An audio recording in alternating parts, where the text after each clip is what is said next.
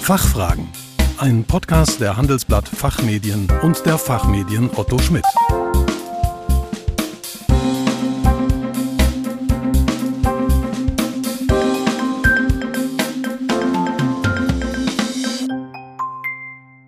Herzlich willkommen bei den Fachfragen.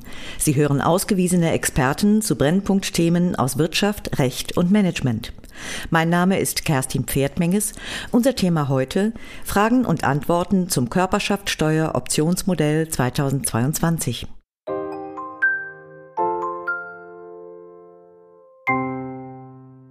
Mit dem Gesetz zur Modernisierung des Körperschaftssteuerrechts, kurz KÖMOG, wurde Personenhandels- und Partnerschaftsgesellschaften die Möglichkeit einer ertragsteuerlichen Besteuerung entsprechend einer Kapitalgesellschaft per Option eröffnet.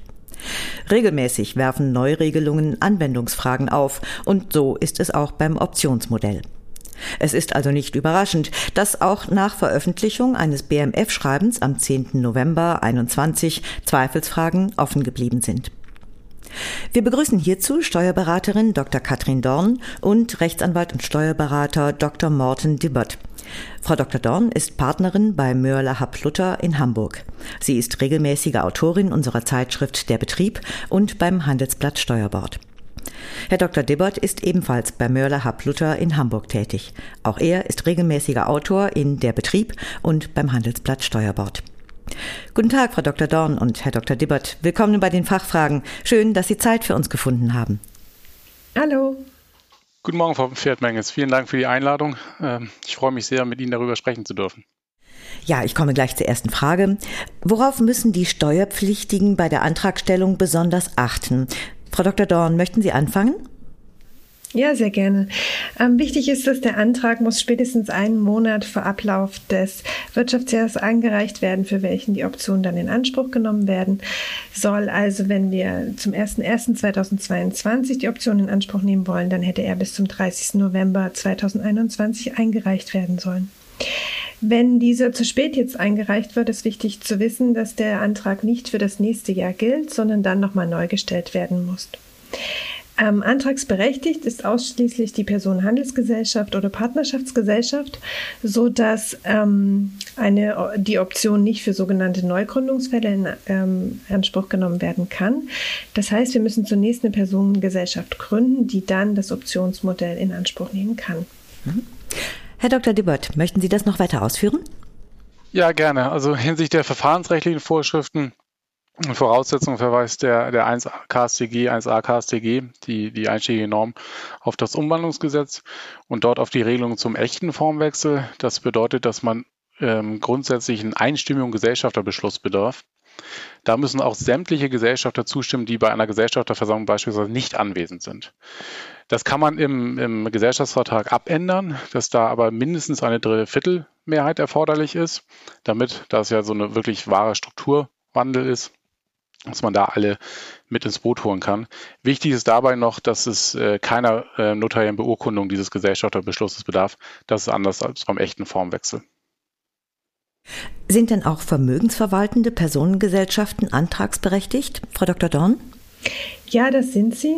Also ist ganz wichtig, vermögensverwaltende Personengesellschaften sind antragsberechtigt. Eine Voraussetzung müssen sie erfüllen. Es muss sich um Handelsgesellschaften handeln. Das heißt, die OHG oder die KG muss ins Handelsregister eingetragen sein. Die Finanzverwaltung, die teilt diese Auffassung und entsprechend, das ist auch im BMF-Schreiben, auf das Sie vorhin schon hingewiesen haben, vermerkt in Randziffer 2. Bei vermögensverwaltenden Personengesellschaften sind einige Besonderheiten zu beachten. Ähm, vor allen Dingen ist erstmal wichtig zu wissen, dass dieser fiktive Formwechsel, der durch den Antrag ausgelöst wird, nicht steuerneutral möglich ist. Es würde eine Ausnahme gelten, wenn ein sogenannter qualifizierter Anteilstausch vorliegen würde, aber darüber hinaus ist eben kein ähm, Antrag auf Buchwert oder Zwischenwert möglich. Das liegt einfach daran, dass wir keine gewerbliche Personengesellschaft haben und deswegen eben bei diesem Formwechsel keine Mitunternehmeranteile eingebracht werden können. Das ist wichtig zu wissen, denn man sollte sich deswegen überlegen, ob man nicht vorher die vermögensverwaltende Personengesellschaft in die gewerbliche Personengesellschaft umwandelt, zum Beispiel durch eine gewerbliche Prägung oder Infektion und dann gegebenenfalls einen Formwechsel zu Buch- oder Zwischenwerten machen kann. Herr Dr. Dibbert, können optierende Gesellschaften Teil einer ertragssteuerlichen Organschaft sein? Da muss man unterscheiden. Wir haben ja die, die, den Organträger und die Organgesellschaft. Organträgerin kann eine optierende Gesellschaft sein. Dabei kommt es anders als äh, bei Personengesellschaften sonst auch nicht darauf an, dass sie originär gewerblich tätig ist, sondern durch diese Option ja eben wie eine Körperschaft zu behandeln ist. Also das ist möglich. Da ist wichtig zu beachten, dass man diese ähm, fünf Jahres Mindestlaufzeit eines äh, Gewinnabführungsvertrags dann nicht neu startet. Organgesellschaft kann die optierende Gesellschaft nicht sein. Das hat mal keine steuerlichen Gründe, sondern äh, das BMF verweist darauf, dass es ähm, in der Registerpraxis momentan nicht möglich ist, bei einer Personengesellschaft in den Han ins Handelsregister einen Gewinnabführungsvertrag einzutragen. Das kriegen wir auch in der Praxis häufig mit, äh, dass sich die Registergerichte da weigern. Und welche internationalen Aspekte halten Sie im Zusammenhang für, mit dem äh, Optionsmodell für wesentlich? Da sehen wir eigentlich so sagen wir, drei, vier wesentliche Aspekte. Zum einen, ein wesentlicher Aspekt ist, dass auch ausländische Personen Handelsgesellschaften optieren können. Da macht man einen sogenannten Rechtstypenvergleich, guckt, sind die vergleichbar mit deutschen Personenhandelsgesellschaften. Und eine weitere Voraussetzung ist, dass die in ihrem Ansässigkeitsstaat, also in dem Land, wo sie, wo sie gegründet wurden, ähm, einer der deutschen Körperschaftssteuer vergleichbaren Steuer unterliegen. Wichtig ist, ähm, dass deutsche optierende Gesellschaften sind DBA berechtigt. Das heißt, die können unter, von allen ähm, Vorteilen profitieren, die ein DBA bietet. Als drittes ist, dass ähm, eine optierende Gesellschaft allerdings nicht Gesellschaft im Sinne der Mutter-Tochter-Richtlinie sein kann.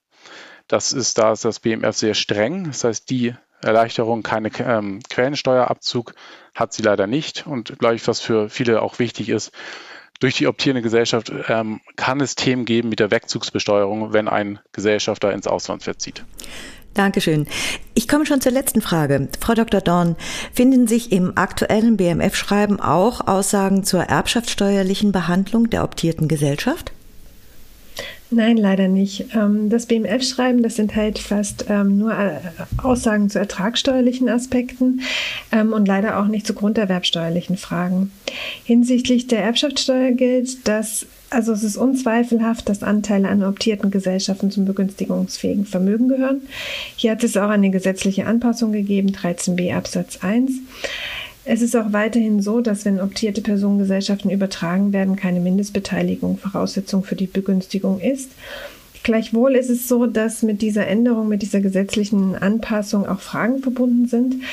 Denn die entscheidende Frage ist, ob diese optierte Personengesellschaft jetzt ungeachtet der Option weiterhin wie eine gewerbliche Personengesellschaft behandelt wird oder ob das so eine eigene Art, eine eigene Rechtsform ist für erbsteuerliche Zwecke.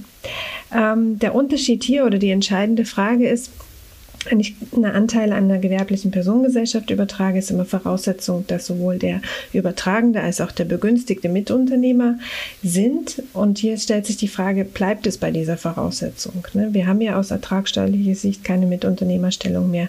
Deswegen muss man hier erstmal drüber diskutieren und dann sehen, wie so sich so eine Meinungsbildung entscheidet. Das Gleiche gilt auch für Sonderbetriebsvermögen. Ertragsteuerlich, aus ertragsteuerlicher Sicht gibt es das nicht mehr. Was machen wir hier ähm, aus Sicht des Erbschaftssteuergesetzes? Das ist sehr schade, dass das, äh, die Finanzverwaltung hier keine Stellung bezogen hat, so dass diese offenen Fragen hier noch vorhanden sind. Wir gehen erstmal davon aus, dass wir so eine eigene Art haben und dass insbesondere kein Sonderbetriebsvermögen mehr für erbschaftssteuerliche Zwecke gibt. Frau Dr. Dorn, Herr Dr. Dibbert, vielen Dank für Ihren Besuch bei den Fachfragen und für Ihre Einschätzungen. Wir danken auch für das Interesse. Vielen Dank für die Möglichkeit, dass wir hier sprechen konnten und viele Grüße aus Hamburg. Danke. Liebe Zuhörerinnen und Zuhörer, mehr zum Thema Körperschaftssteuer Optionsmodell und zu weiteren aktuellen Beiträgen unserer Interviewpartner finden Sie in unserer Zeitschrift Der Betrieb. Einige Links dazu haben wir in den Show Notes für Sie hinterlegt. Hoffentlich konnten wir einige Fragen für Sie klären. Vielen Dank für Ihr Interesse. Tschö und bis zum nächsten Mal. Fachfragen.